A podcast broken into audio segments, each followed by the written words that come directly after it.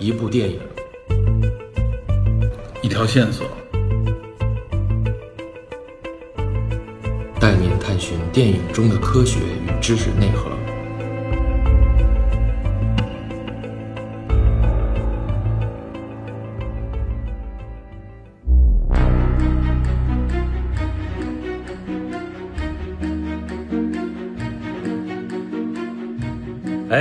大家好，欢迎收听本期电影侦探，我是李根。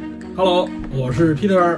我是 Metal DP，对，今天又是我们三个啊，那个久违的合体对，哇塞，什么叫合体啊？啊，不是不是三三位一体吗？听着不不正当。我去，不是那个，其实刚才没说，嗯我一直在想，能不能在二零一八年之前完成一万人订阅，哎，这个说太对了。这个事儿很关键。有悬念。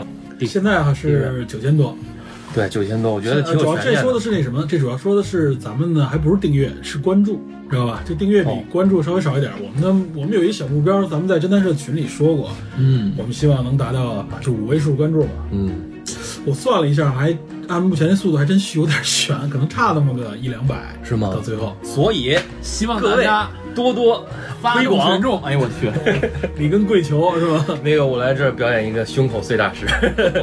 金枪摘喉现。在都是。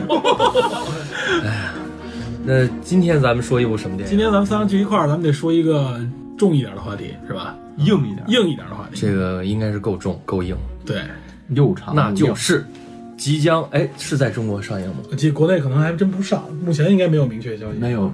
美国已经上映了，已经有资源出来了。而且有挺多听友，包括咱们侦探社里边有个人说，希望咱聊聊，嗯，就是有关航空航天的一部电影哈。对，First Man 登月第一人，嗯，这片子其实出来之前就声音潮挺大的，对，但是怎么说呢？由于过于的硬核，也不能说叫硬核吧，它是纪实类的一种电影，嗯，传记类这片子，传记类的，所以这片子应该不会，我也觉得它不会太火，对吧？而且我也看了这个电影了啊。说实话，这片子不火是有原因的，就是它还相对来说，可能对很多人来说比较闷，嗯，有点闷。而且它其实它这里边，因为现在的很多导演不像过去拍传记片啊，就是那种传记片要拍得很完整，现在更多的偏向于个人啊，偏向于思思想、个人的一些体会的东西，所以它相对来说拍的涉及到一些怎么说呢？我认为比较硬的一些环节，反而涉及的比较少，更多是文艺的对，有点文艺，对有点偏就是个人角度多，尤其阿姆斯特朗自己的一种那种体验的感觉。嗯，说到这个文艺风格，是不是咱们得说说这个片子导演？哎，对，这个导演得先说一下，嗯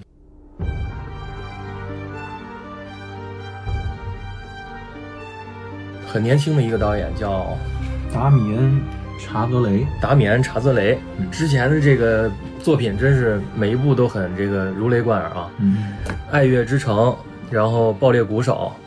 对我没想到这个这么文艺的一个导演啊，而且还是一个拍了一个这么硬核的片子。而且是一位呃外表还算挺俊朗的》，对，挺帅的，而且挺年轻的，八五年的《暴力鼓手我记得根儿总特别喜欢是吧？爆裂鼓手》，我很喜欢，哇塞，那其实可以是吧？跟我们说聊一聊。有机会咱们聊一聊。我喜欢那反派，啊。那个反派他因为这个得到了那个奥斯卡最佳男配、啊，最佳男配，对不得了啊！，J.K. 西蒙斯，J.K. 西蒙斯对，之前也也是一直不温不火的，结果一演这个，我靠，灵魂附体，直接简直就是本色出演。简直就是本色出演，太棒了！而且这个这个片子讲述的就是这个导演在上大学的时候他自己的亲身经历。啊，是吗？对，这个导演打鼓打得很好的，哦，他他直接教那个那个男男主角暴力鼓手那男主角打鼓。哦，我听到的就是说，他这个片儿等于是他最开始为了拍这个片子去先拍了一个实验短片，没错，然后拿到投资。拿到投资以后获得的这个，然后成本特别低，但是没错。回报很很丰厚。对对对对对。然后还有一小花絮啊，导演查兹雷一开始找到瑞恩·高司令的时候，本来是叫他演这个登月第一人的，嗯。结果高司令听说他有另外一个这个音乐类的电影剧本，就是《爱乐之城。之》，城。结果就先拍了《爱乐之城》。反而是同一个导演，同一个演员，是吧？一？个主演啊，对，高司令我还是很喜欢的，在《爱乐之城》里那个感觉也很对。另外，另外还有一个人要提一下啊，就是这《登月第一人》实际上是有本原著小说的，啊传记体的小说，对说的就是阿姆斯特朗。这个作者叫詹姆斯·汉森，然后 詹姆斯·汉森啊，这哥们儿是爱德华大学的一个物理学博士啊，哥伦比亚大学兼职教授啊，他也在 NASA 工作过，应该是。嗯，呃，有一个小八卦啊，这个只是个八卦。来据说这个作者啊，当时写完了以后呢，然后那个制片方给那个剧本改完了以后，给他发了一份儿，然后他看完这剧本以后呢，写了一个六十页的一个反馈，知道吧？那意思就是说，你这里边很多东西，我觉得应该是不是应该这么改一改，嗯应该突突出一下这个里边还有什么东西呢？后来说，自从给完反馈的时候，那剧组就没再理他，知道吗？后来他明白就不能乱说了，知道吧？可能他可能更偏近于硬核一点，包括他可能对，好像据说是对阿姆斯特朗个人的个人生活那一部分也有一些相关的一些内容啊，但是电影里边可能做了一些修改或做了一些变化。在这提一下这个原著作者，另外一个演员高司令，你刚才已经说了，是。高司令等于连着连着导演的一块，咱们都介绍，咱也很熟了，是吧？说过好几部跟高司令有关的电影了。嗯。爱乐之城 Drive 对，然后还有那个咱们之前聊过笔，记本，对，咱们之前聊过的那个二零四九，对吧？嗯，也是就是他有一种忧郁的气质，然后他也话很少，拍片儿是角色化相对比较冷，而且呢，我觉得他驾驭这种，嗯，无论是偏文艺也好，甚至有一点，包括他整个外形也相对来说很好嘛，嗯所以之前他也拍过很多流行类的爆米花影片，演大帅哥的那种，知道吧？恋恋笔记本说不上是流行类，但是也还就是比较外露一点，相对角色。对。另外，这里边还有一个演员，我不知道你们注没注意啊，他那个邻居，嗯哪个？然后在影片里边实际上是阿波罗一号的那个宇航员，知道吧？就是火灾里面烧死的那位。嗯本人名字叫爱德华·怀特，这是当时真正的阿波罗一号里边那个宇航员。那个演员扮演他的那个演员，其实在挺多影片里也出来过，知道吧？比如说《刺杀本拉登》，包括像那个阿诺参演的那个最新的一部《终结者》里边，他演那个反派。嗯这哥们儿演过挺多比较冷狠的一点角色的。杰森·克拉克。对对对，其实演过挺多挺多片子了。他最近这段时间比较火，原来是经常演一些配角。哦，《惊天危机》里我好像见过他。对这个人的面孔长得猛一看有一点点容易被忽略，但实际上还是有一点特点的。嗯包括咱们聊过的那个第二部《人猿星球》，嗯，男主他跟那个谁也直接演对手戏嘛，嗯然后救过 Caesar，对吧？对，他这里边演的是爱德华·怀特啊，这个是在阿波罗一号里边，然后这里边也介绍了他怎么死的。回头咱们介绍一些相关背景的时候再详细说。嗯然后给我的一个直观感受啊，因为这片子上来就是阿姆斯特朗自己正在驾驶那个美国的应该是特别神秘的 X 十五没错，飞机，这个 X 幺五是可以达到亚轨道高度的。有记录显示啊，这个 X 十五的最高飞行记录可以达到一百公里左右。哦没错那个那个神秘的 X 十五，他其实飞行员已经穿着类似宇航服的这个类似宇航服，当时就是他在驾驶飞机的过程当中啊，就基本上已经冲出我们认为的这个大气层，也就是我们之前在这个地心引力里边介绍过那概念，这一百公里左右啊，就有一个有一条线叫做卡门线啊。嗯卡门线呢，就是我们公认的这个外太空与地球大气层的一个分界线啊。是也就是说，达到这个一百公里左右的高度时候，我们就可以认为它基本上已经进入了外太空了。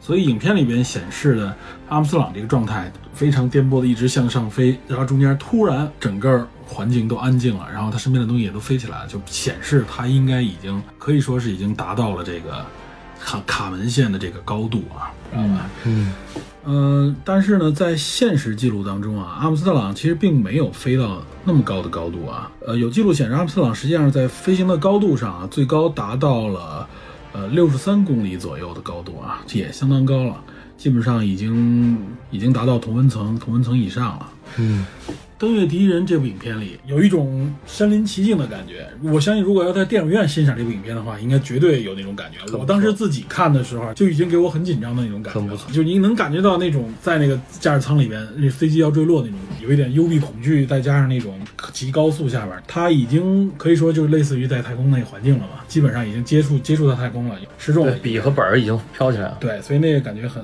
很神奇。我记得阿姆斯特朗有张照片，就是他靠在那个飞机上，应该是刚降落完以后，就是在那个电影里边在沙漠上直接降落，而且降落的时候能看到那飞机不是轱辘底下是那个跟雪橇一样的那个滑板，嗯穿着一身那种银色的，相当于是航空服吧，那么一张照片，就是那架飞机那身衣服。嗯，就给我感觉就是特别紧张，对，那种真实感好像有点身临其境那个敦刻尔克那感觉。对，跟东方问很像啊，在那种驾驶的感觉。但是你想那个环境啊，非常黑暗的环境，然后那个震颠簸的声音，巨大的那种噪声啊，你能听到，能感觉那飞机随时散架了一样。所以所以很多这个航空的人士都要接受心理的治疗。对这个片子就是从阿姆斯特朗的这样一个经历开始，他没有过多的介绍背景、嗯环境，知道吧？他基本上其实是阿姆斯特朗的一个第一视觉的这么一个下来的影片。嗯他和家人，他如何参加选拔，被选入到阿波罗计划，然后呢，最后中间参加了各种实验，然后呢，包括对他的测试，包括这个家里面遇到的矛盾，因为还有一个他女儿，知道吧？他女儿是应该是是病死了，对吧？啊对，出事儿了。对，病死了。然后这篇到最后，对他女儿这个病死，在他心目当中一直有一个阴影。到最后，实际上他登月的时候还有一个动作啊，对应了一下这个事情。当然，这个动作应该是没有发生在，反正至少是实际记录当中没有。嗯，是不是真有这一个动作，我们也不知道。所以我觉得这个影这个影片呢，说我们要介绍情节啊，我们这里就不过多说了。嗯，中间他只是蜻蜓点水似的点了几个时间点，在家里边呢，在计划当中呢，对吧？嗯，然后包括登月的这么整个一个过程。其实比较着重说了，就是说他的家人，他的这个经历，嗯，塑造了他整个人物这个性格更多是性格和心理的一些感觉。对，这个不太像我们一开始所认为的那种啊，就是要把大背景啊、多少人的努力啊。虽然说这里边有很多黄金配角，有很多角色在这里边，其实大家演的都很到位，但是都是一点而过、一带而过，没有给特别多的详细的这种背景解释。不像过去传统的，尤其九十年代那时候，有很多这种航航天航空类的这种题材的影片，说的更详细一些。它讲究一种大气，对，对吧？讲究的这种整个有点类似于像科教片一样，这部影片更多的是个人的一些体会啊、角度，包括让我们去理理解作为登月第一人的阿波罗他自己的一种心态和感受。嗯。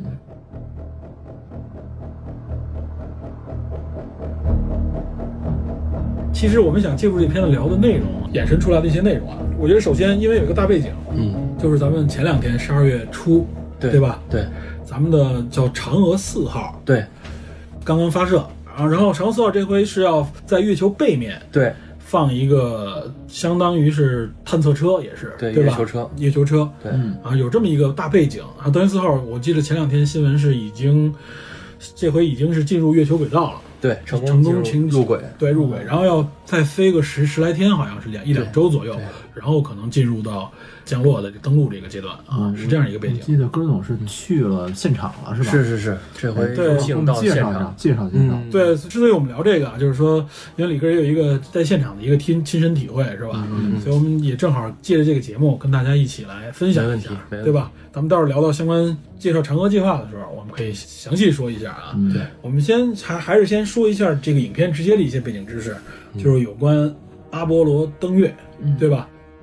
简单说，阿波罗登月呢，实际上是美国在六七十年代啊，嗯这个在整个也是大的冷战背景下的一个呃载人航天当中的一个重要的计划，就是以登月为目标。当时我记得是呃肯尼迪在公开的演讲当中说，我们应该登上月球嘛。冷战背景的美苏超级争霸是吧？对美苏的太空竞赛，对，最早实际上艾森豪威尔那个年代就已经提出了一个阿波罗计划，嗯啊，但是实际上真正等到阿姆斯特朗登上月球的时候啊，肯尼迪已经遇刺身亡了，所以当时队长跟这个阿姆斯特朗对话的是那个尼克松，知道吧？嗯也是一个话题总统嘛。当然，尼克松上台时间也也不长，知道吧？水门了吗？就呃，阿波罗阿波罗计划呢，实际上如果我们看美国的登月计划，它是分了一个三步走，它分为三步走是哪三步呢？它叫水星计划、双子星计划，然后是阿波罗计划。水啊双子星计划听说过听说过吧？水星计划最最早的时候是什么呢？就是载人航天，就是把人送到太空上去，这个是目的。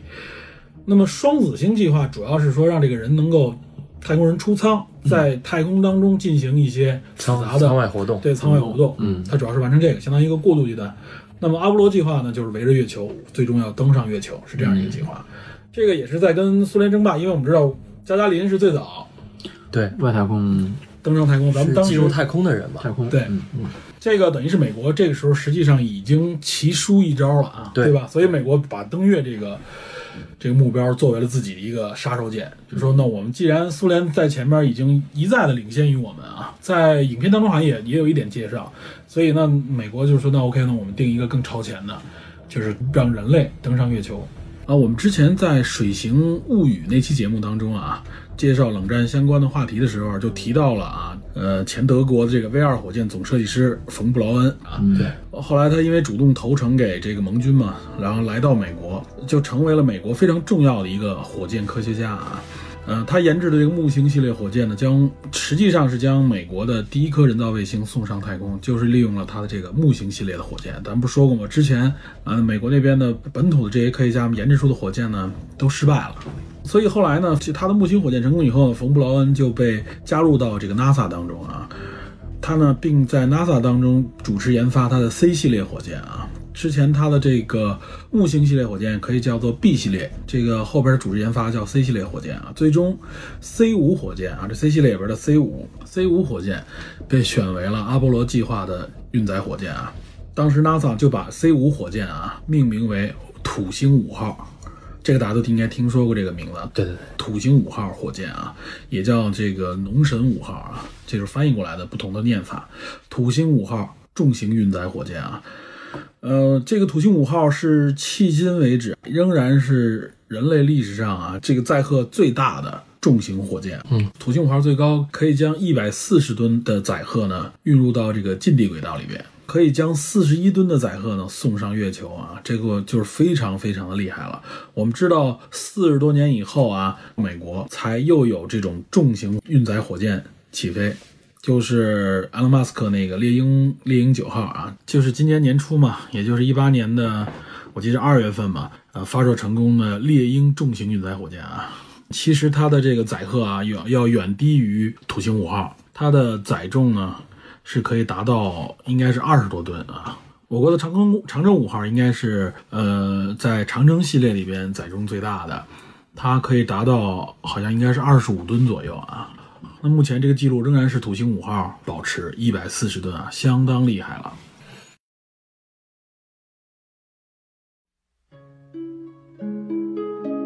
在影片当中，其中有一点，刚才我们不说了吗？嗯，其中也经历了很大挫折，就是阿波罗一号，阿波罗一号的一个失败。它当时实际上是在地面测试上的时候，模拟这个环境当中，影片当中也也一个做了一个非常真实的一个还原，就是三个宇航员。这三个宇航员是谁呢？这我们也应该知道啊，就是呃，一个是爱德华·华特，爱爱德华·华特，刚才说了，还有一个叫维吉尔·格里森，这个人是实际上当时的指令长。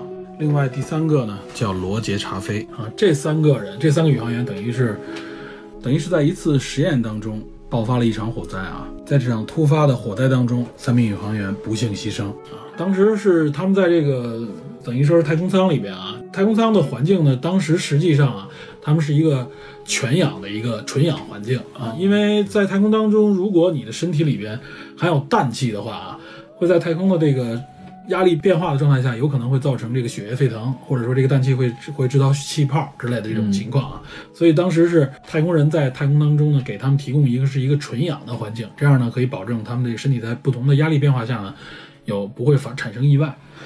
但结果呢，阿波一号的时候是因为一个电线短路造成了火灾，因为纯氧嘛，那立刻就燃烧，那非常充分的燃烧了，就是。嗯，当时说这个燃烧起来以后啊，因为在这个整个密闭舱里边，打开舱盖非常复杂，据说打开舱盖可能要费个几分钟的时间才能打开。从里边当时设计的是向内开，所以就是宇航员想从里边想把门想把舱门打开，那时间上也根本来不及。嗯，最后呢，就是舱外的人嘛，舱舱外的这些科研人员嘛，五分钟之后才打开这个舱门，才把火灭掉。但是这个时候，其实三位宇航员早已经都烧死了，能看到他们宇航服都已经融化了。嗯有一部分啊高温，高温融化，然后说他们实际上测得他们三个人应该是在十秒到十七秒左右啊，是窒息，就是因为产生了烟雾窒息而死。嗯然后后来是就身体受到了就非常严重的是一种这种灼烧，但是不是被活活烧死，而是窒息而死的。很多火灾其实也是这样。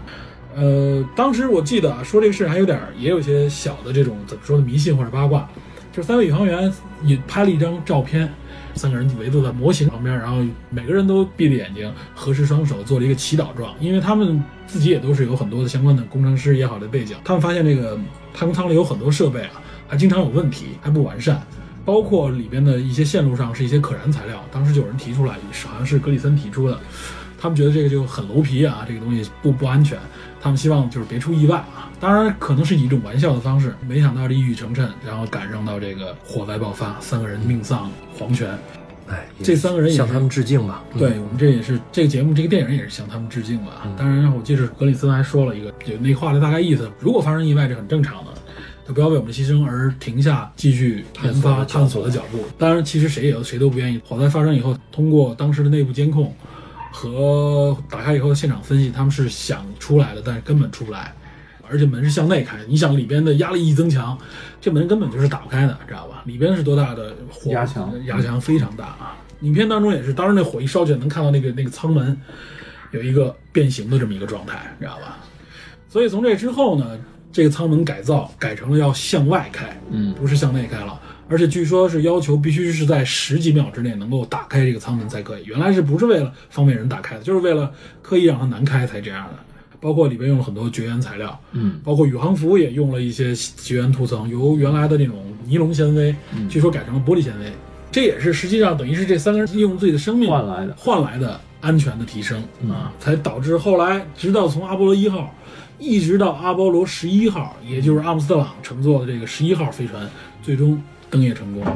然后阿姆斯特朗当时也说下了那一句特别著名的一句话哈，嗯，我记得电影里边还复刻复现了一下这句话，对，感觉我不知道是当时放的录音，还是高飞自己模拟的，因为他前后的那个声音就很像那个当时那个说话的那个感觉了，知道吧？这影片也是对这段历史进行了高度还原啊。当时阿姆斯特朗准备走出登月舱啊，正在和地面控制中心对话。他那话完整的来说，前面还有半句啊，他是这么说的：“他说好的，我现在要离开登月舱，对于我来说，这是我个人的一小步啊，但是对于人类来说，这是一巨大的飞跃，或者这是人类的一大步啊，就铸成了这句经典啊。然后我们在这里边可以插录一下啊，当时的真实的那个录音啊，他说的不是特别清楚。I'm going to step off the limb now. That's one small step for man, one giant leap for mankind. 当时说的英文是这样：Now that's one small step for man, one giant leap for mankind，就是一个巨大的，对人类来说是一个巨大的飞跃。直译的是这样。那这如果我们说的更更传神、更经典一点，就是这是我个人的一小步，人类的一大步。经典。嗯，你们记不记得小的时候，我小时候听说过啊，还是好像从学校里听来的。那时候就说说阿姆斯特朗实际上呢被官方赋予了另外一句话，嗯是说插上插上美国国旗说，这就是美利坚合众国土地。对，这是美利坚合众国土地。我觉得这句话啊，从现在这个角度看，这应该是没有的。这句话可能是因为某种意识形态的结构给它安上去的。我听过这说法，但是我但是我没有对我没有到验证说说有这么一个说法。我相信 NASA 也不是一个特别政治，在这个时候体现出很多政治的东西。因为 NASA 之前在太空上面，包括在很多任务里面有一些交流对话，他们都是避免跟政治相关的一些嗯内容。就是这句话应该有的原因，也应该跟那个时代背景有关。对，所以它很有可能，我认为是可能利用那个时代背景给，可能出于别的角度，用这种方式来。怎么说呢？强调美帝国主义啊，这个这个政权的这么一个，但但我是听说，实际上确实是以别的国家以后就不能停靠在那个静海基地了，因为阿波罗十一号停在那儿，有很多东西他们就是作为文物给保护起来了。对，这个是肯定是，这肯定是，包括他实验装备，包括他现在还那设备在月球上、哎月球表面刚上。才刚才根儿总提到静海基地，对对对这是是是哪儿呢？静海基地？呃，是应该是月球，它这个经纬度我忘了，没事没事。是是一个这个撞击坑。环环形山说本来是这个尼尔阿姆斯特朗啊，嗯那他们这个飞船没有到这个预定的位置，对，原来预预定的不是在那个位对，置，跑偏了。对后来是由于他自己个人操作，他他认为那一块不适合降落，有很多这个很大的陨石。陨石坑，这地面不平整。波平整，他才调整到了这个静海基地。对。哦，对而且当时也这个有详细的记录啊，我们这里不赘述。但是有一个情节大家要知道，就是当时燃料已经非常少了，嗯，据说是如果再晚十几秒，他就必须返回到服务舱，就是登陆舱就要返回了，因为燃料不够了，要不然他要再降落，剩的燃料他回不去，这帮人就就就全挂了，知道吧？嗯，所以就剩十几秒，最终还是下去了。而且他们悬呀，对，而且据说在开门的时候啊，那门打不开了，没有那把手不管用，后来拿了根圆珠笔还是拿什么笔给捅开。对对对对对，这个也有相关的好多信息都介绍啊，好结实的圆珠笔，对这个，就是说，其实有很多偶然啊遇到的问题啊，嗯。他们也都处理掉了。嗯这个我相信这也是载人航空上面的一个优势啊，就是人在上面还是能够处理很多突发的各种各样的问题，很多意想不到的。网上还有一表情包，就是阿姆斯特朗出舱之后把舱门关上了，然后双手拍兜，没拿钥匙，没钥匙然后一拍头一？拍头这个表情包。对，就是好多这种。当时啊，我们介绍一下阿波罗十一号上面这三个人啊，其中除了阿姆斯特朗、尼尔·阿姆斯特朗以外，还有一个巴兹·奥尔德林，嗯，这个应该大家很熟了啊。这是登月第二人。对这是登月第二人，他是登月舱驾驶员啊。嗯他实际上在这三个人组成里面，他是排行第三。嗯，排第二的那个重要的人叫做迈克尔·柯林斯啊，这个人实际上是服务舱驾驶员，就是是他在这围着这个月球转，把登月舱放出去以后，他在围着继续围着月球转，一是起到通讯作用，另外一个他起到的是一个就是返回的时候是利用这个服务舱返回，登月舱下去以后把座儿留在那儿，他上去以后对接他再回去，知道吧？是这样一个过程。嗯，所以他实际上是到了现场不能登陆、不能登上月球的一个人，非常可惜啊。嗯，你想都到近在眼前了啊，自己只能是哎做接应，知道吧？我们只是革命的分工不同，对对对，这些人也都是万里挑一的人。而且这巴兹·奥尔德林大家应该很熟悉啊，我们这说一句，哎，巴兹光年对吧？《玩具总动员》里边的巴兹光年原型就是他。对，而且巴兹·奥尔德林这个人在包括在变形金刚里边，嗯，他都冒过头。嗯然后变变形金刚里边曾经不是有一个第几集啊？反正已经很烂的一其中一集了，我忘了第四不是第第三，嗯，就是说那个月球背面有基地，基地对，有霸天虎基地嘛。然后当时有一个登月宇航员，一老头说话，那个人就是巴兹·奥尔德林。哦这个人据说口碑不好，就是说他这人很招摇，希望能够在更多的地方去曝光，他也愿意来，相当于有点类似于就是将自己的个人的这种版权啊对，做交易。其实太嘚，也是正因为如此，其实他他作为登月第一人的呼声，当时比尼尔·阿姆斯特朗要高。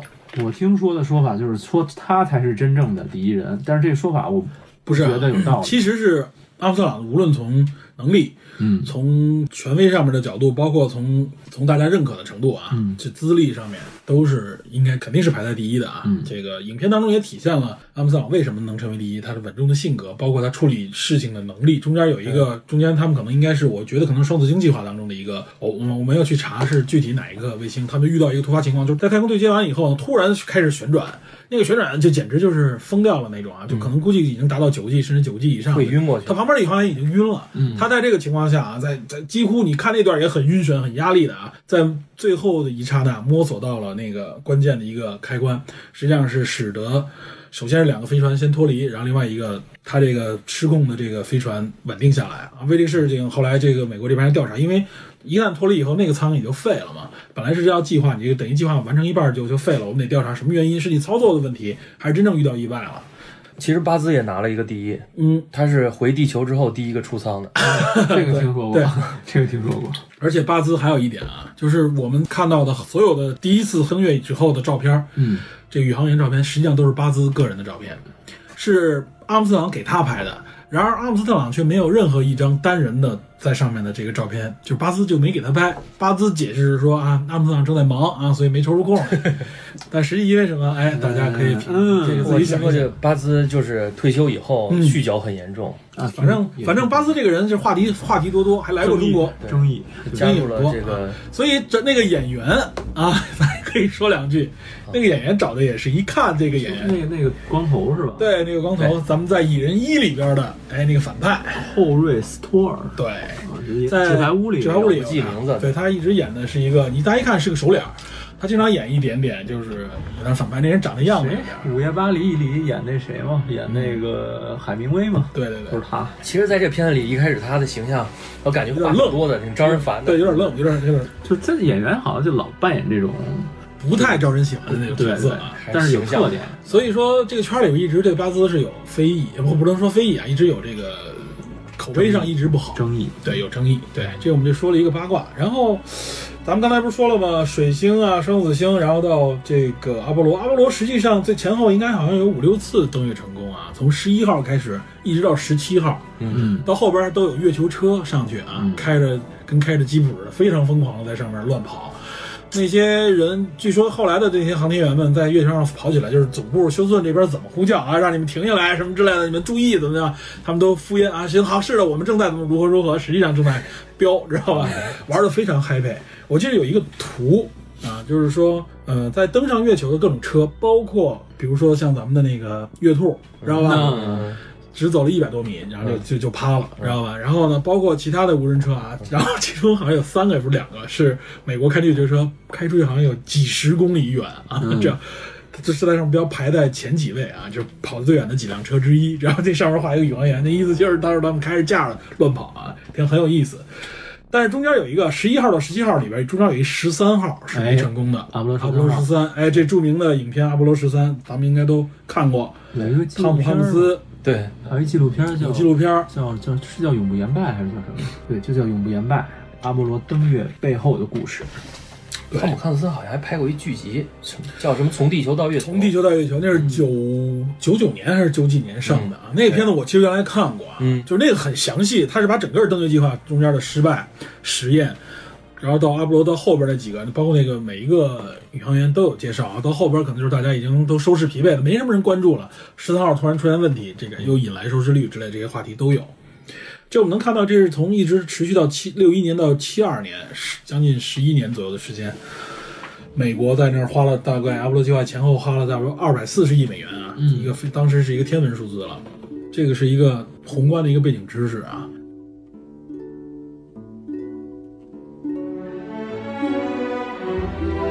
咱们顺着这个阿波罗登月啊，咱们说说咱们国内的，嗯，中国的，我国的中国探月工程，也叫嫦嫦娥工程、嫦娥计划，对，对吧？对，咱们这探月工程，这个是咱们登月的一个大手笔，对吧？对，实际上是我记得零几年开始的，是咱们这登工程也分三步走，咱们这三步走特简单，一听就能听懂啊，叫探月、登月、驻月。探月是什么？呀？就是派飞船围着转，对吧？围着月球转，然后无人月球车在上面走，嗯，这是探月过程。嗯登月说的是什么呢？哎，就是我们的太空人登上月球，嗯，上去跑跑，完成任务是吧？开个车哎，对，类似的，没准儿哎，说不定是吧？来个乒乓球是吧嗯？扣杀。然后呢，最终呢，实际上我们要是在月球建立基地，叫驻月，嗯长期的这种这个月球基地啊，这听上去还是很有想象力的一个一个点相。当牛了。咱们现在处在第一步探月工程这个阶段啊，嗯探月里边实际上，咱们从一号嫦娥一号到现在发到四号了，这已经是啊，然后马上好像是明年还是后年还有五号，这都是做探月的。这一次咱们的探月啊，尤其是四号这一回的探月，指的是就刚才李根说嫦娥四号，嫦娥四号，咱们登到月球背面，在月球背面着陆，这是目前人类的第一次，对知道吧？就原来都是在正面，对有有阳阳光一面，这边能观测到一面啊。所以到背面登陆有一个问题，就是因为月球永远是一面朝着我们，正面朝着我们，它的背面咱们是没法直接通讯的。潮汐潮汐锁定，对，潮汐锁定，哇，专业，太专业了，哇塞，继续继续，专业。潮汐锁定没错，它永远有一面背着我们，所以它的背面原来有很多传说了啊，哎包括月球背面的秘密，对啊，包括什么专辑狂派啊，这个霸天虎的基地 是吧，在里边也有。什么 Your Sky 啊，对啊，对啊，苍钢铁苍穹是吧？谢总，啊谢总推荐这个烂片啊，当时我就说这必烂无疑。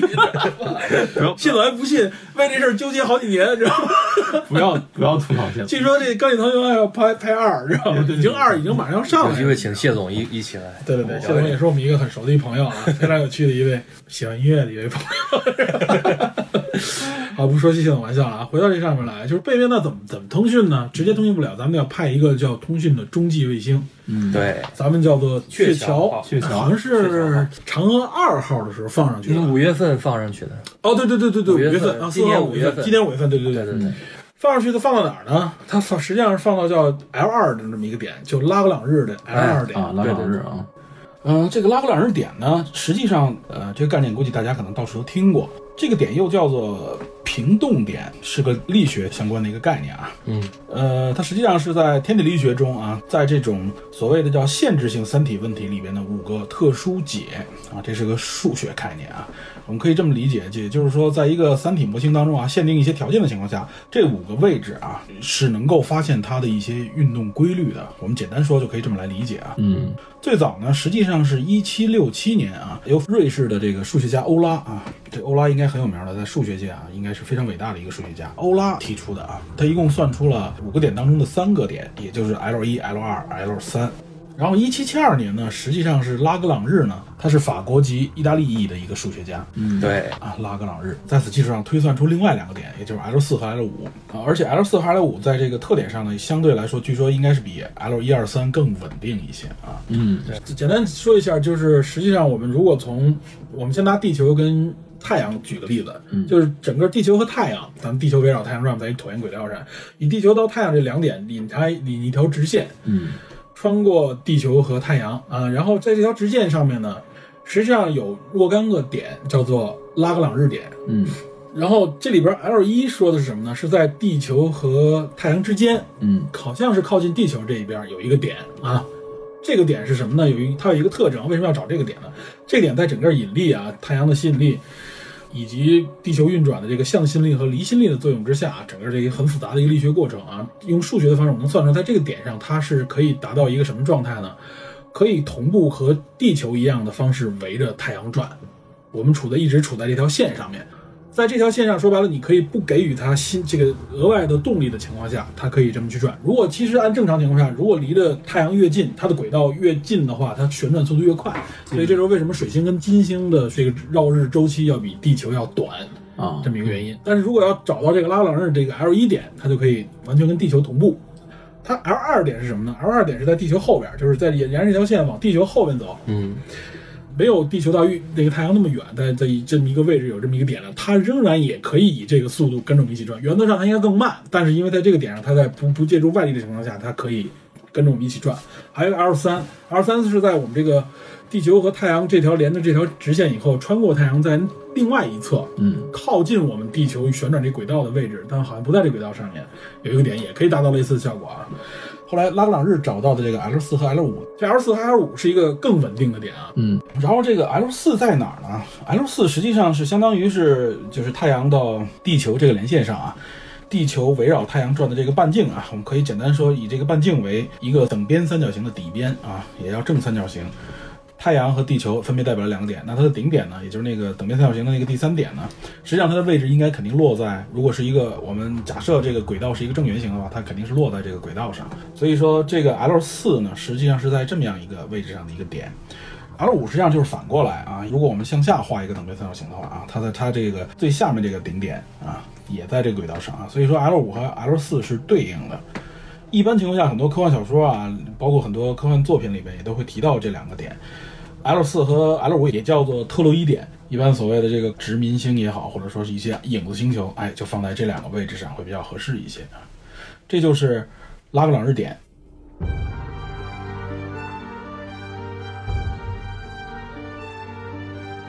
我们这里边说的拉格朗日点啊，实际上说的可不是地日拉格朗日点，说的是地月拉格朗日点。这个就是说的是什么呢？就是任何一个两个星体之间它旋转的时候，实际上都可以找到拉格朗日点，知道吧？它是一个力学的一个一个力学相关下来测量出来一个状态嘛。它是地月之间的拉格朗日点，就是 L 二，就相当于是地球月球连线在月球后边那么一个点。因为地球的面积要比体积比月球要大很多，对吧？实际上有找到这个点以后呢，就是地球上面的一个点就可以越过这个月亮。我们如果画一个三角形的话，到那个点的时候是不受中间这个月亮的干扰和遮挡的，那么一个点，因为它相对比较远嘛，以它为作为通讯点，折射回来通信信号到月球背面，知道吧？它所以叫鹊桥，是一个中继卫星，对对，是这样其实就是因为因为这次嫦娥四号主要任务是探测月球背面，都在背面玩。那么它这个月球车在月球背面的话，隔一个整个一个月球，它的数据信号各方面跟地球这边连通的效果会很差，对，连不上，基本所以连不上。需要一个中继星，对，就是这个鹊桥号。对，这鹊桥是相当于咱们这个名字，你像嫦娥，有玉兔什么之类的，哎，这个鹊桥实际上也引这个整个一个神话体系里边这么一个概念了，它起到一个连接的作用。对等于利用鹊桥来回馈信息。对，我们之前好像是在嫦娥二号还是在几号工程时曾经测试过拉格朗日点的这个，把卫星放到拉格朗日点上来测试能不能达到这个位置，能不能起到相关作用，这都测试过。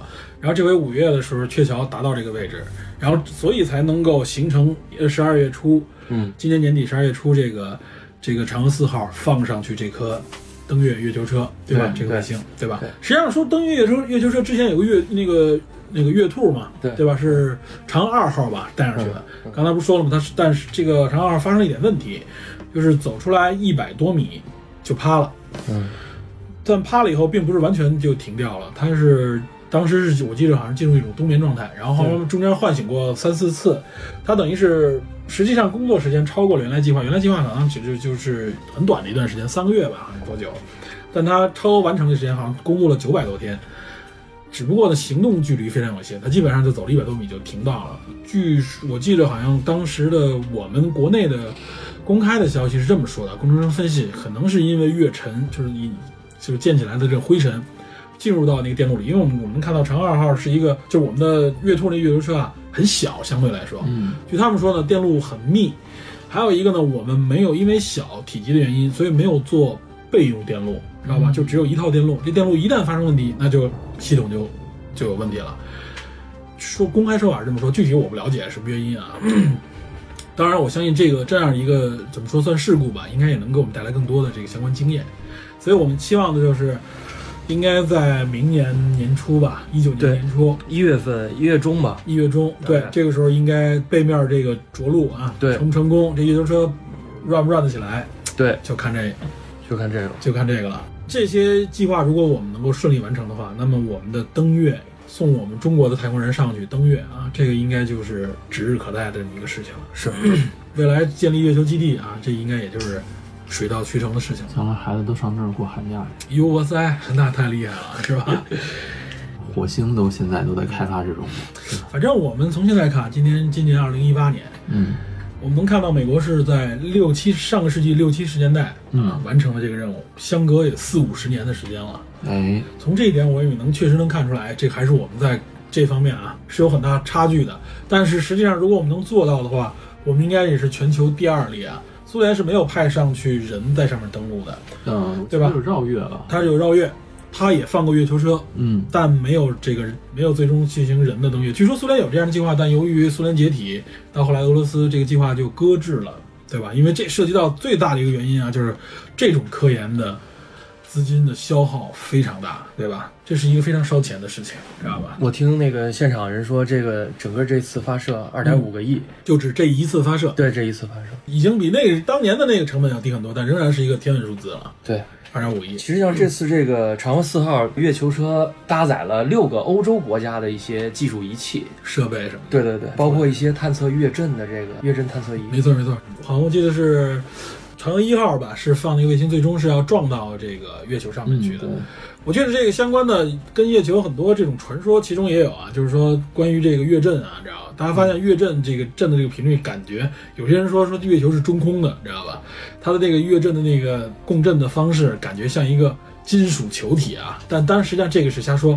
当时我记得看那看过一本非常神秘的阴谋论的书，我很小的时候啊，当时给我很大震撼。他说月球实际上是一个外星基地，知道吧？它是中空的，说法很多，对吧？有很多说法，然后说实际上月球上，我只不过它那基地入口都在背面，你看不见。然后外星人，我们在地球上看到的所有各种各样 UFO 事件，都是从月球飞过来的，知道吧？这说的有鼻有眼儿的。那个刚才咱们说咱们的玉兔哈，玉兔不是走了一百多米就出问题了吗？嗯，这点也确实说明另外一个问题啊。实际上啊，能看到派人上去就可以避免类似的这种问题，对吧？人处理刚才不是说嘛，处理各种各样突发问题的能力是非常强的。AI 再强啊，它面对这种问题的时候，嗯呃，对它也是有很多预料之外，完全在预料和范围之外的可能发生的这种偶偶然事件啊。但这里我们一说这个，我们就不得不说啊，美国现在的把目光投向哪儿了？就不仅仅是月球，是是火星了。没错，对吧？美国前后好像有四四架，也不是五五架以上的这个火星探测车登陆过火星了啊！而且它现在啊，前一段刚刚也是就十一月吧，刚上去一个洞察号，对吧？嗯洞察号在上面呢，刚放上去的。嗯，今年五月份，就是一八年五月份发射的。而且这两天都能看到发的好多的呃火星上的照片，洞察号，对吧？对，它之前其实还有好多呢，勇气，我我记着有几个啊，我这里记不太全，反正有勇气号，对吧？机遇好奇号号、好奇号，好奇号没错没错。嗯，勇气号和机遇号啊，我记得当时还说过，就是美国这个火星探测车啊，它在当时 NASA 做这个车的时候出来以后，它是要向全国的人民啊，这像美国人民啊征集这个月球车的名字，这名字不是他们自己命名，是实际上是由这些爱好者们从可能是上万封的这种民间这个放来的这个提供的各种名字里边选，咱们这次这个中继星也鹊桥也是征集的，是吗？这我不知道，但我觉得是一体的吧。这征集的也不错啊。但是我记得当时说这个勇气号和机遇号是一个十二岁的一个小姑娘提供的。她说她是个孤儿，她小的时候，他那个时候小时候身边他觉得充满恐惧和害怕。他只有到晚上仰望星空的时候，哎，他能她就得到一丝安慰。所以他想到了两个词：勇气和机遇，你知道吧？哇我记得是这样的，这个好像是这样一个故事啊，这还是很感人的。所以当时就脱颖而出，他的这个他这个命名就成为了呃火星探测车的那个名字。咱们我们也知道，就是火星探测车在火星上面啊，这个活动范围非常广，拍回来各种各样的数据和照片啊非常多。大家如果感兴趣，可以详细查一查。我们这次不是详细介绍火星相关的事情，我们就不详细说了。但是也从这点我们能看到啊，就是确实在这个航天航空领域里边啊，这个领先一步，这真的是步步领先啊，对吧？这个它美国已经达到这么先进的程度，我们其实在后面只能说是更多的是跟随、模仿和学习这样的一个一个状态。这个我们也觉得，我们也不用说什么更多别的，我们已经是已经实际上在全球上紧追了紧追，而且已经非常领先。目前具备相关能力的、有这种实力的，我觉得除了美国就是欧航局、欧洲，比如欧洲的那个罗塞塔号，嗯，就是欧洲的太空探索计划罗塞塔号释放的那个飞来彗星着陆器，对吧？最后在彗星上着陆，这都是欧航局做的啊，也叫欧洲空间局吧，这都是欧航做的，嗯，也体现了他们啊高端精尖的这个科技水平。我当初听到说法说是，呃，欧洲，嗯，然后美国、中国，包括日日本还有印度，对，都日本、印度都在这方面都在不断的投入、投入和尝试，对，但是能做到独立的发射航天器，就是这种很完整的发射航天器，然甚至说后达到这种月很稳定的这这种东西，其实就就欧洲、中国和美国，嗯，对，基本就这样。嗯，俄罗斯是因为是限制于它的经济发展啊，对俄罗斯其实怎么说呢，没有像大家想象的那么的强悍。嗯原来它也是属于就是说集全国之力啊倾斜式的发展对。那么现在进入到新的体制以后，它实际上是绝对没有那么强的那么多的资源投入到里边，所以它这个发展就相对就更。更慢一些更慢一些，然后它更多的集中在，比如说我们原来介绍过去这个太空站的时候，哎，嗯就是使用联盟号作为唯一目前唯一的啊嗯唯一运输工具。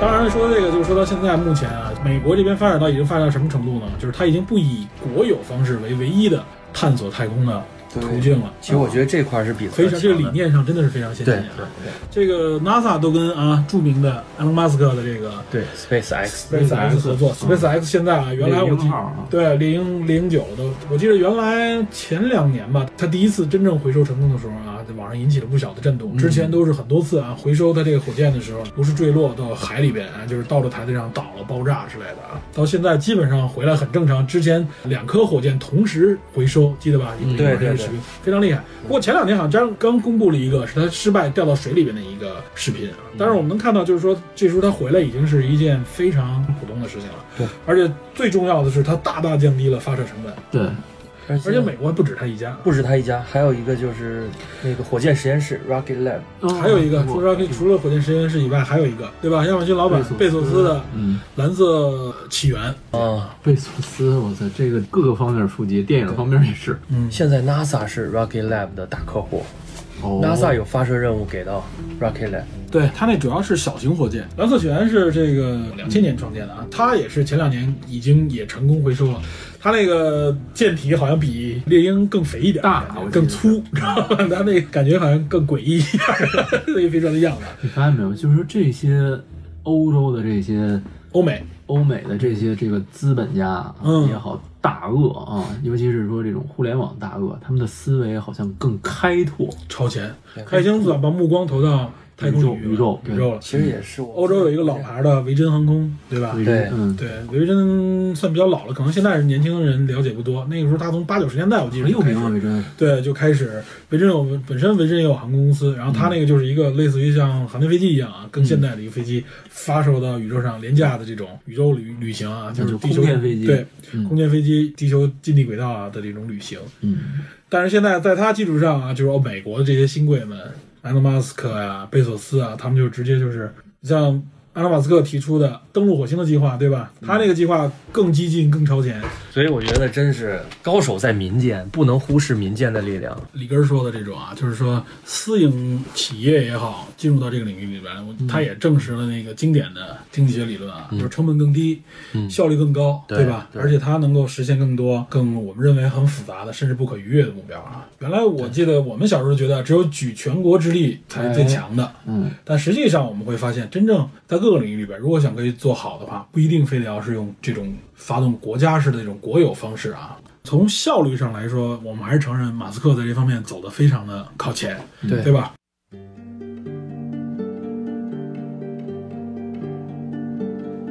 咱们今天这期其实不仅仅是要跟大家聊登月的过程，我觉得这个其实有很多科普节目都说了，包括电视节目，嗯，包括纪录包括片对纪录片。那我们这里边就提，其中有一个话题啊，也有很多人提的，就是关于登月阴谋论的这么一个话题。哎嗯，到底是不是真的？对，其实其实也是跟刚才那话题是接着的，就是是一种质疑。嗯，记得我小时候有记忆的时候开始，嗯，就有人说登月是假的，对，没错，包括我跟我身边人说说登月的事儿，他们第一反应都是那不假的吗？吹牛逼呢嘛。美国那个时候就开始登月了，对。那那那这么长时间怎么再没没再登月过呢？没错。很多人都这么想。没错，你说的这个就是一个特别经典的一个问题对。啊，就是为什么之前登了，咱们现在不登了，登不上去了？对，实际上我们能看到啊，就是登月是一个极高成本的、嗯，庞大的工程，工程。对吧？对美国当时也是在美苏争霸的基础上，它有一点点就是说我为了摘取综合科研工程各方面的顶级上面的一个宝石，而且这能载入人类史册载。入人类史册。这颗当时这个宝石是已经超出人们预想的一种一个地步了，嗯，它达到了有很大的象征意义，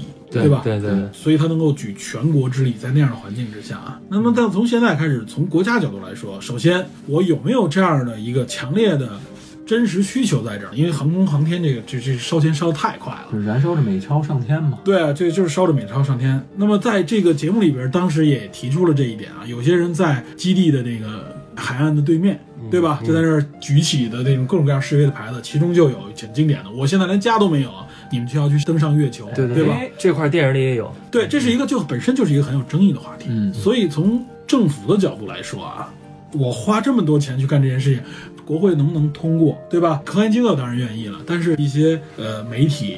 甚至一些其他的政治势力，我有没有这么一个强大的需求背景在这儿，对吧？所以登月计划就是说，首先我实现了，那么后边我可能看得更长远。从 NASA 角度上来说也是，那我们实现这一这一步以后，我们的下一步计划看向火星，对吧？包括我们发射更多的像哈勃望远镜之类的这种新的天体望远镜，目的是为了什么呢？探知宇宙起源、生命起源的一些根源性问题，对吧？包括寻找人类有可能潜在的未来的这种迁移也好，或者这种扩张的这种定居点。我们寻找生命、寻找人类能够涉足的地方，这都是呃人类需要去做的这些点。所以，那么月球对于实现过的美国来说，它不是一个说 OK，那我们既然能上了，以后我的长期驻基地，它目前没有这个需求，也没有这么大的动力，对吧？所以他现在没有再登陆月球的计划。我相信，如果他想再登陆月球，他要重新启动这个工程，很多技术手段要更新，很多方式要更新的时候，他仍然要花极大成本，并不是说我去过一次啊，下次我把我把我原来设备拉出来擦擦干净，是吧？测一下我们就上了，不是这么回事儿的，知道吧？这里边很多东西都变化了。但从我国嫦娥工程，我们的登月工程能看出来，对于我国这个登月，至少从政府的角度来说是很必要的。它有这个这个对它有这个需要，这一方面证实我国的综合国力，对吧？嗯，验证我国的科研水平，包括这里边也有很多新的实验，新的带有现在人类的科研需求的角度，对啊，在这里面去验证、去论证啊，都有它的这个价值存在。这个我记得当年 NASA 还是谁回答过一个民众提出这问题，就是说在大量的人呃基本民生啊呃饥饿基本民生都保证不了的情况下，你投入这么多钱去做一个看起来毫无意义的一个登我记得有月要开工修女吧问了一个问题，对，呃，就是类似于特蕾莎那种那种那种角色。对然后当时我记得 NASA 那边给的回复是说，看起来这个工程是毫无意义的，但实际上它在研发过程中产生的各种技术，最终都会应用到整个人类。造福于人类，没错没错，对造福所所有人类，包括我们。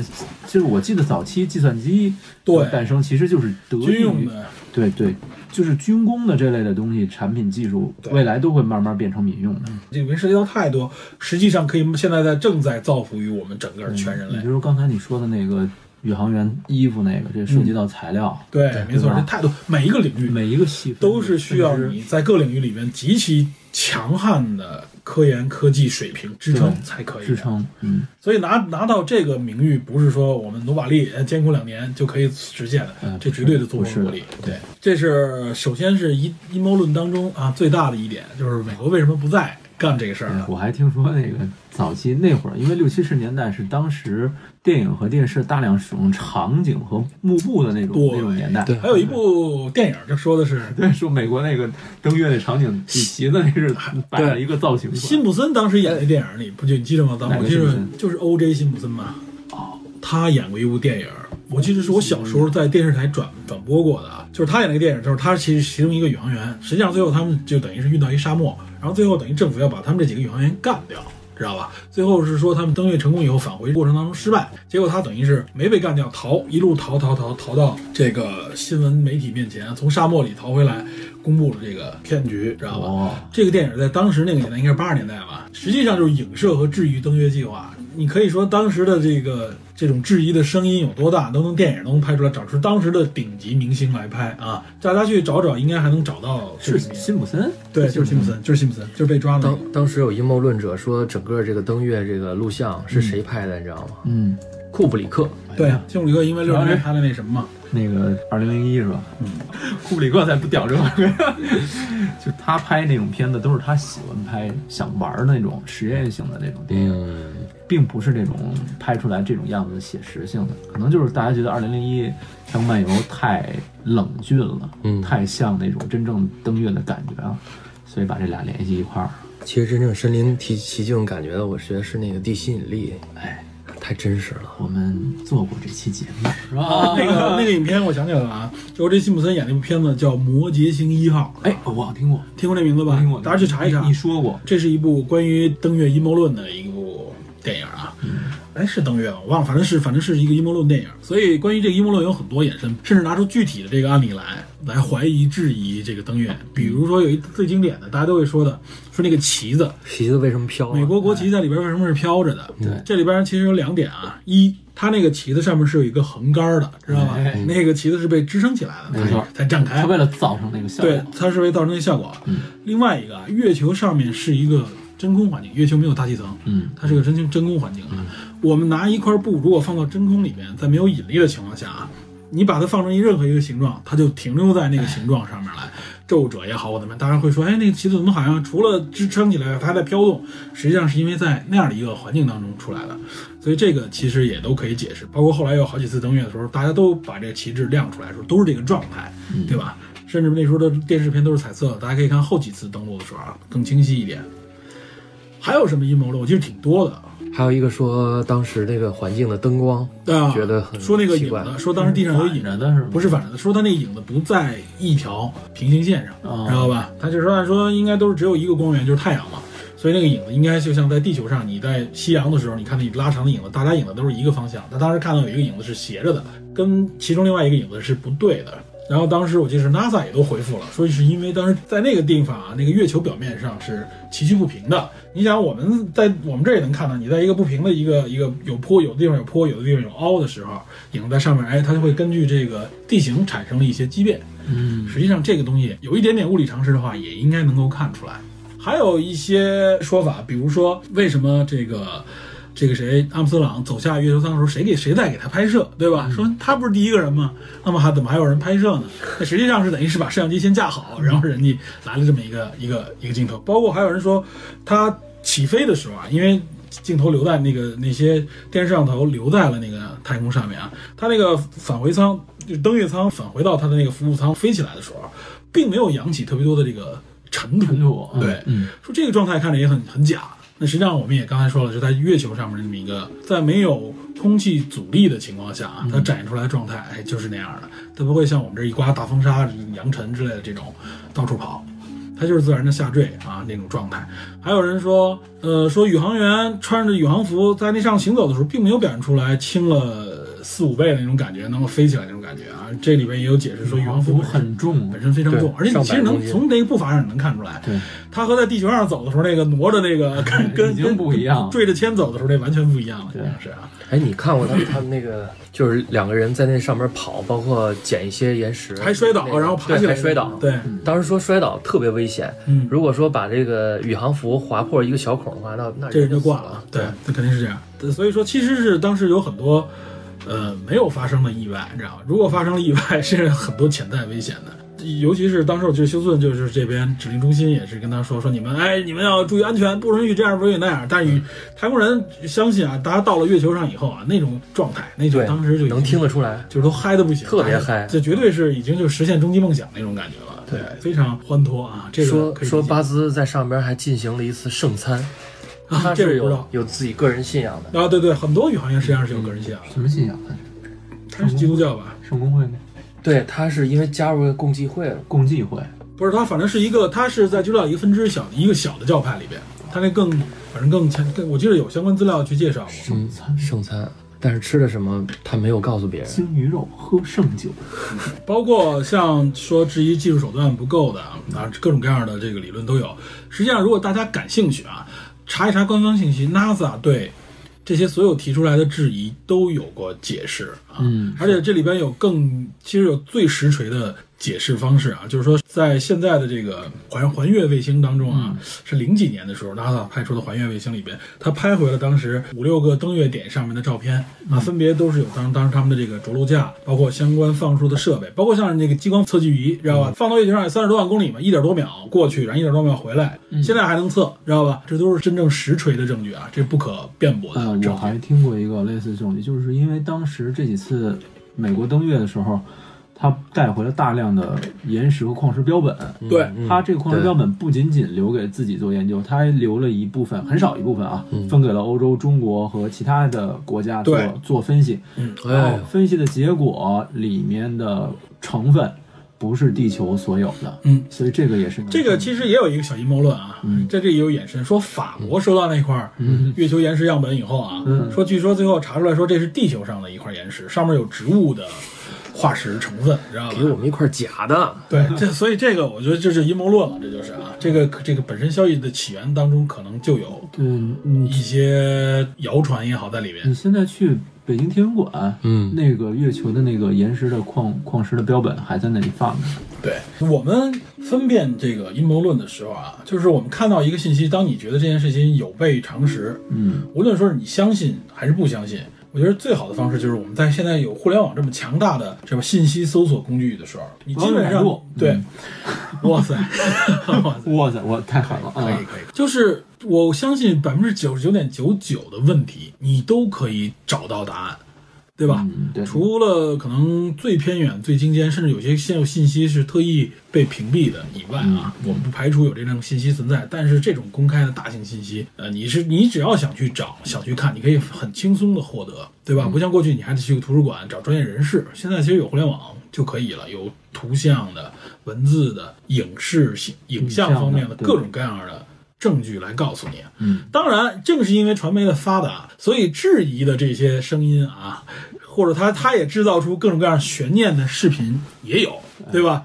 他给你的感觉是什么呢？他当时在视频里面提出问题，但他给了一个他认为的答案，他没有给你真相答案的时候，如果你只停留在那个信息的环境当中、闭环当中，那你可能就觉得，哟，你在没有辨别能力的时候，你就觉得，哟，这事儿是不是这么回事儿啊？这事儿我就多说一句啊，嗯就是说，当某一个人提出某种理论的时候，你可以选择相信，嗯，但是你这个选择相信的途径和你自己自己思考的这个判断基础，判断基础，不是完全建立在你当前的认知上。对，你除了认知以外，你还要搜索这个人所说的东西是不是真正的符合真正的客观需求。就算是符合真正客观需求，那么我们选择相信某种理论的时候，还是要多验证一下。对，当然了，确实有很多人是这样啊，嗯他就是相信他的直觉，他寻找信息的时候，他也寻找出来他认为直觉一指引出来的信息。这其实就是一个这这个这个我们只会看到我们有利于或者是相信的这种理论，对对，然后对这种理论会深信不疑，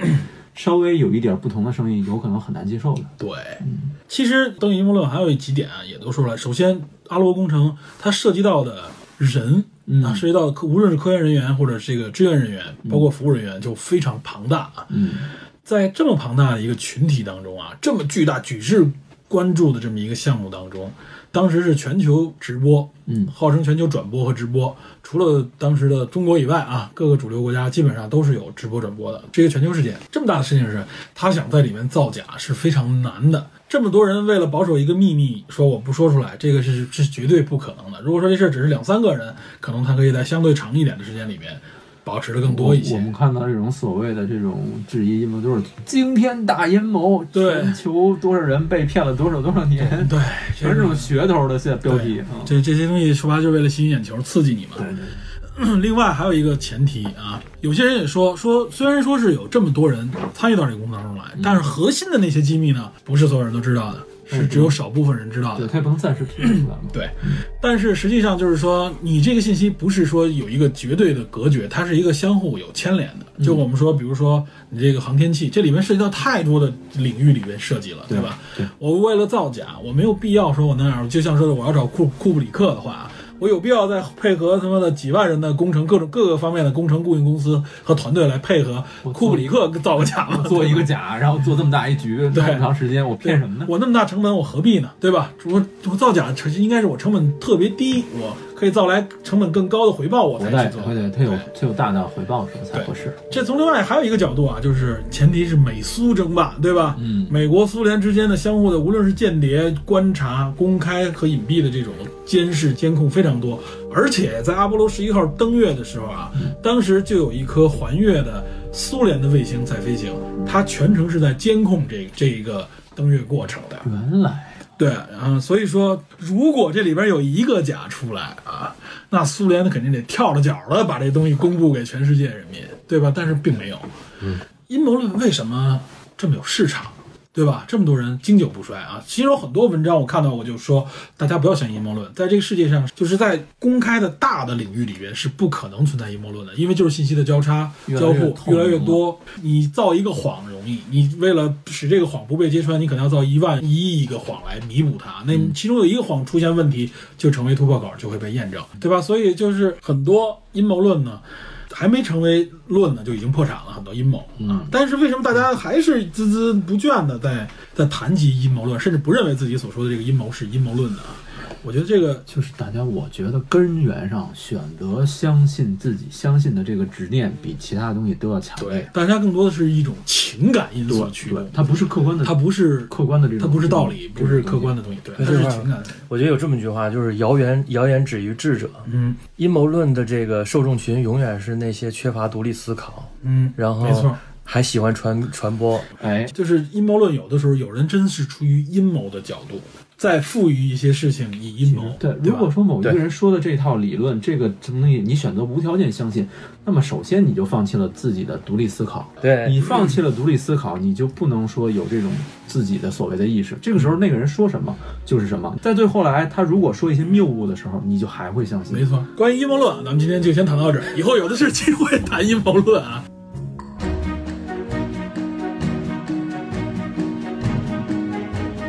刚才不说了，李根儿前几天他实际上一直在准备有关这个嫦娥四号星对嫦娥四号发射的事情啊，做一些重要的参与人员。做一些小事情啦。哦，你能倒腾这个是吧？你这儿有没有什么具体的一些细节的见闻可以跟我们聊聊？你觉得对你有震撼的一些？哎，是这样吧？我这次去的是那个呃四川省西昌发射中心。嗯中国其实一共有四个发射中心。哎，说说，对最早的是这个呃甘肃酒泉的，这是最早建的。对，然后就是海南的文昌，然后四川省西昌，还有一个是山西太原，这四个啊，太啊，阳我去的西昌这个，西昌这个呢，西昌应该是最多，尤其在最近的发射里面，好多基本上都是西昌，年均发射十五枚，嗯非常多了。哦，然后它其实有一个特点，就是说它的这个纬度低，嗯海拔高，哦，对低纬度高海拔，对，选择它这个位置也是有这个然后可参考。天气也相对比较稳定。嗯，然后这个这个，实际上我到那儿之后，给我第一印象没有我想象的那么大，我想象的好山大好大。嗯然后那个不是在沙漠上面那对种火箭塔好远好远，都应该都是那个土地嘛，什么东西都没有。但真不是那样山沟。里，山沟里，我觉得就是大概有几千那个呃公里吧，有不没没没有那么多，，没有那么多，也不到我估计可能几几十几百个平方公里。对，具体数字但是我觉得那个旁边的比你想象当中的环保做的很好。嗯就是说它周围的这个山，因为西山那边山多，对，山和这个山上的树木啊，嗯，保存的非常好，非常好而且非常茂盛。离火箭塔很近。对。我觉得我这这怎么发射啊？这不这一烧就全烧了。哎，我也一直有这担心。你像因为我你像照片刚给你看了。你像美国那个，基本上海岸边儿那整个就是巨大的平原，对？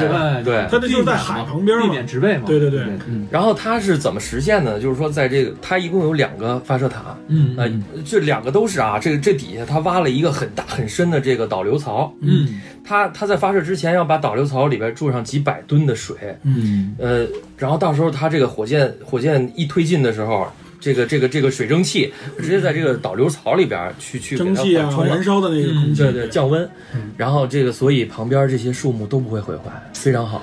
非常，环环保措施嘛。呃，然后它这个火箭塔呢，呃，前后一共有四个这个防雷塔，嗯很高，防电击、防防雷雷电防、防止突然打雷。雷电。嗯，对。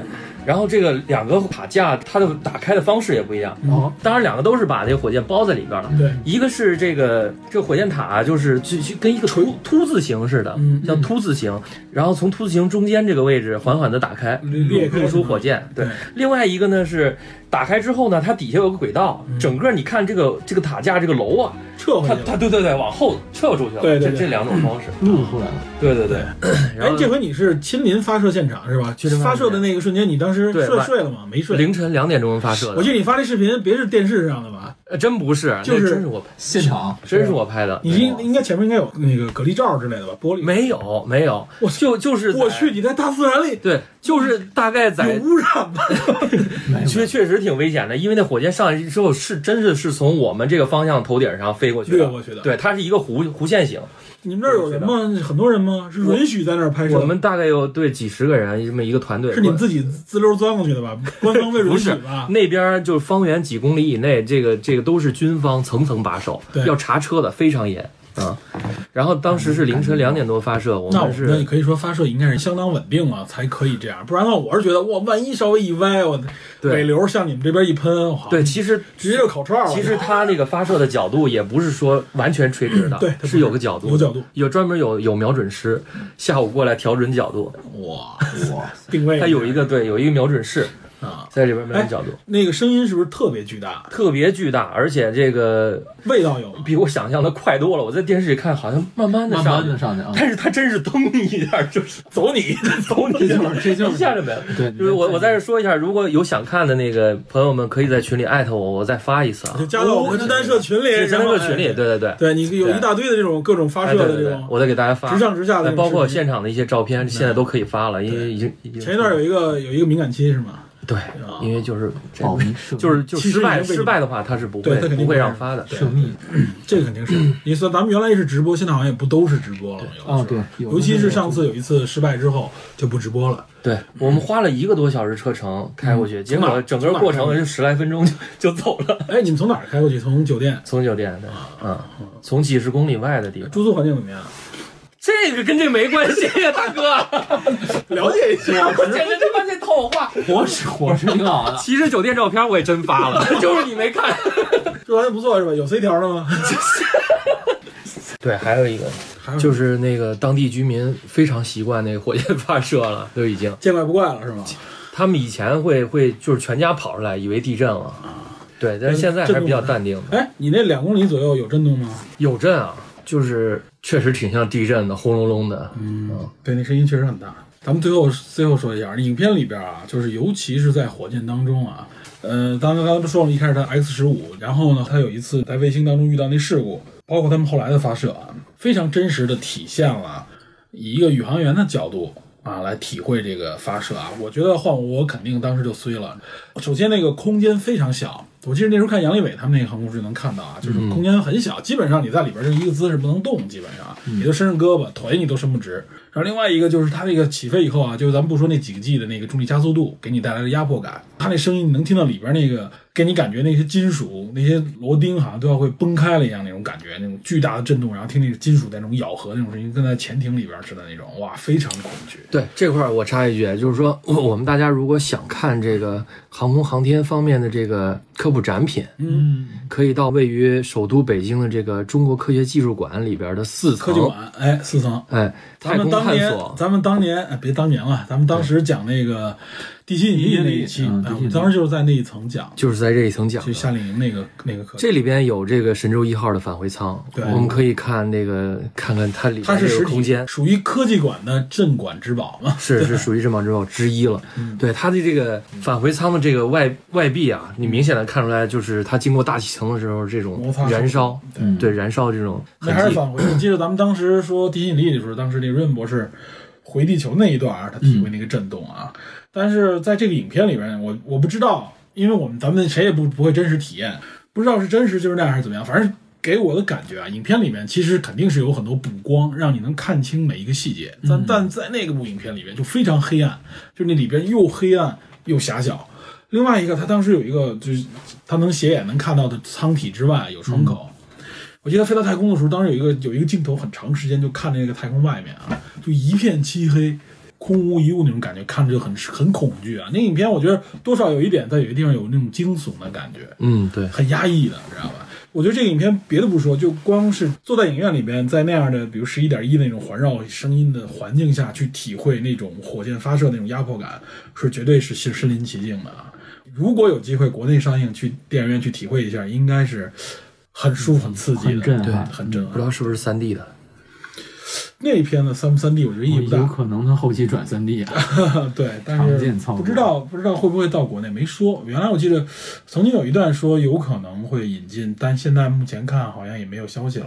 可能方前方那边也寻找合适的契机。因为这片子本身怎么说呢，就是它的话题性或者说它的吸引力没有那么大。能够去看这片子的人，我估计都必须是相当硬核、喜欢航空航天的人可能会去看看。嗯，俄罗斯前两年也拍过一部《太空漫步啊，我听过，嗯我听过这个，太空还有一个太空危机，还是太空拯救什么的，有一个灾难片？对，那那电电影啊，那我听过。啊俄罗斯其实在这方面其实是有的拍的，他有很多故事，他自己里对啊边的一些小故事。嗯，俄罗斯拍这种片子就有一点儿跟美国人节奏不太一样。对，俄罗斯人那个表达的方式，有时候给你感觉有点儿不适应。对，我看过几部俄罗斯影片，很怪异。他有他自己的一种表达方式，也不是说像我们这正能量那种啊。对，他是有的时候给你跳戏，跳出到一个，他也有个人的那部分啊，哎但是镜头感也好，或者语言表达，可能是因为我们习惯了主流这种方式，看着有点挺诡异、嗯，对，怪异的。它混合了一点儿这种，嗯，对俄罗斯自己人也是商业哦对的对，》。其实每次看这种宇宙这这种片子，我都想，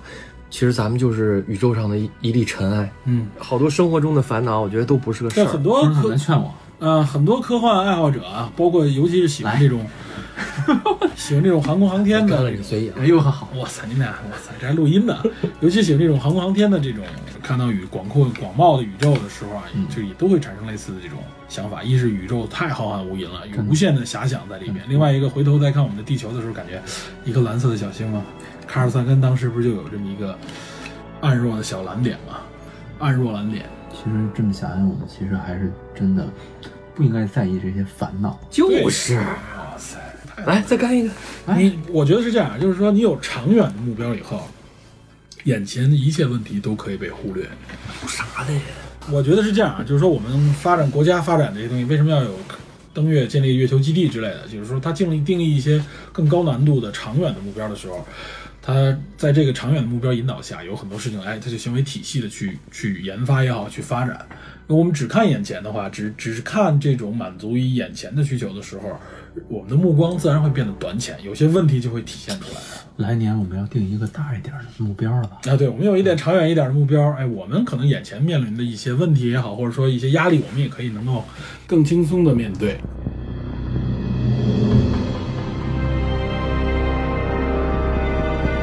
咱们最后谈一下，咱们从基建阿姆斯特朗，然后呢，谈到了我国的整个的嫦娥计划啊，尤其是我们有近身的体验，对我们这还有啊，亲临不不大不能说亲临，亲自不不能说亲自，就是参与到 哎这么，哇塞，参与到月球，不就按个按钮吗？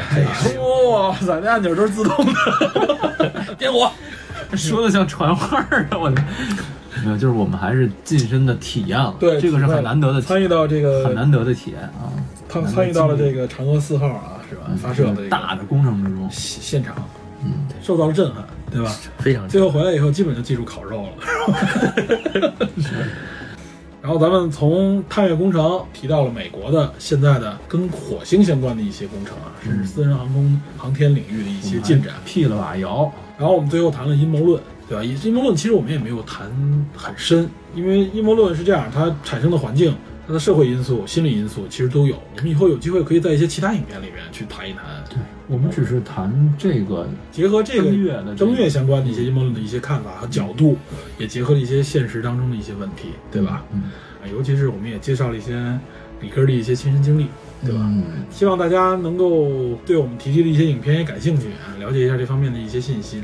是我们人类的未来啊，对，其实我们建立月球基地登月为的是什么啊？就是我们之前在地心引力那个说的一样啊，就是离开地球为了地球嘛。实际上我们就是未未来人类真的有可能面临的就是生存星际移民，星际移民生存环境的问题。以后我们到底是不是能够在星际去移民，嗯对吧？是我们生长在宇宙当中，还是说去落脚于某一颗行星啊？三最离我们最近的所谓的三体星是吧？哎半人马座、哎阿尔法星哎之类的，哎，这些话题其实都跟这个有关。嗯嗯嗯，有很多科幻作品也都在探讨这方面的话题，包括马上明年春节，哎，这才是这个，哎，这是正根儿，这个是国内观众非常关注的影片上映，啥片子呀？《流浪地球《流》浪地球》，这是刘慈欣啊，大刘的一部小说改编的，著名的一部小说改编。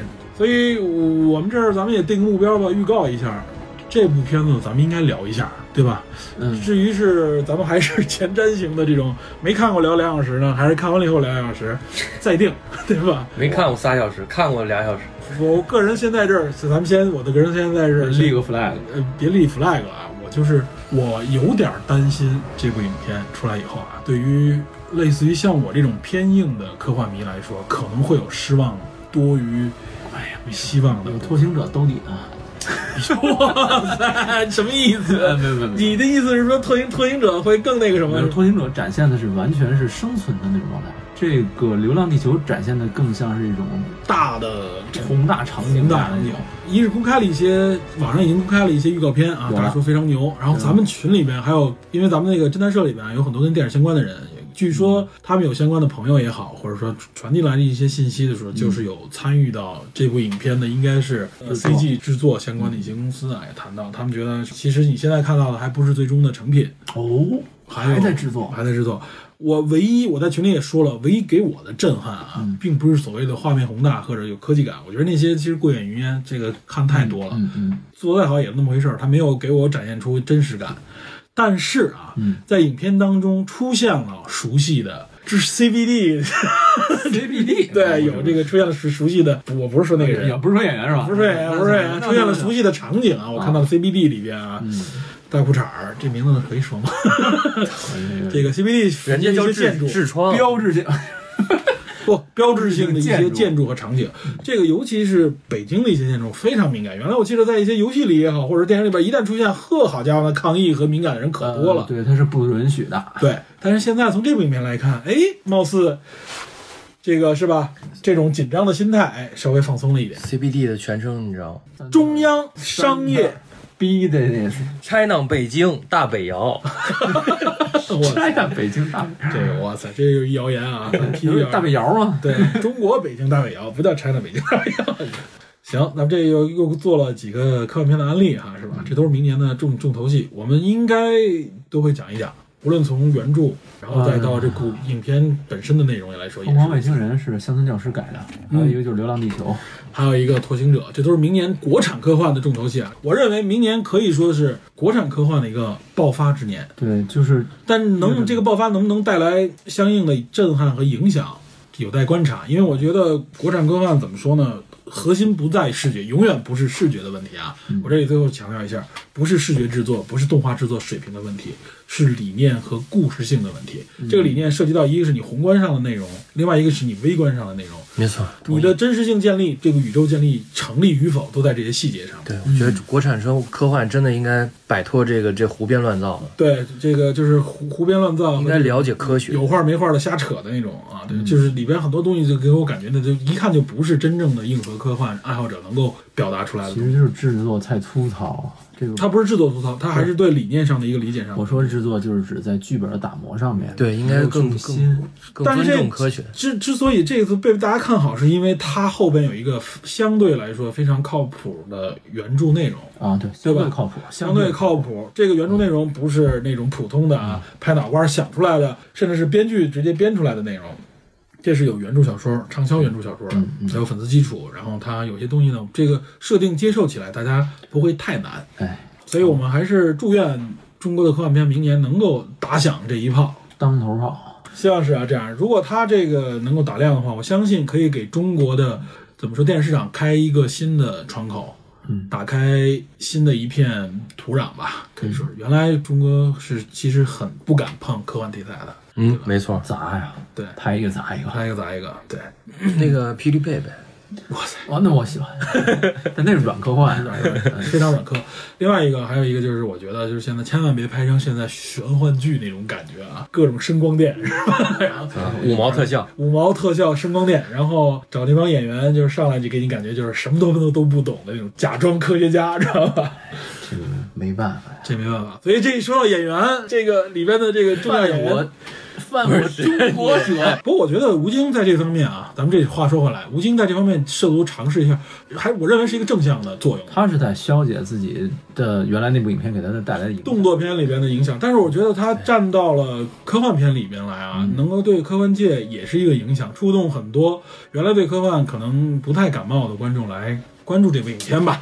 我就怕就是中国就是什么呢？就是这些所谓的明星脸儿，他们真的会毁掉很多严肃科幻的，是吧？我希望够严肃，让大家转展现出来的是一个相对专业一点的状态吧我。觉得在这里他应该代表一个所谓的中国面孔，嗯因为尤其是他对话那段，嗯那就很像，对，然后他有一种国家军人的那种感觉。嗯，对他应该还是对，因为这个原著小说里面也涉及到很多，咱们有机会啊，咱们下次有机会可以详细聊一下。立了两大 flag。嗯，好吧，好，那行，那就今天聊到这里，感谢大家收听，谢谢，下期再见。拜拜。再见。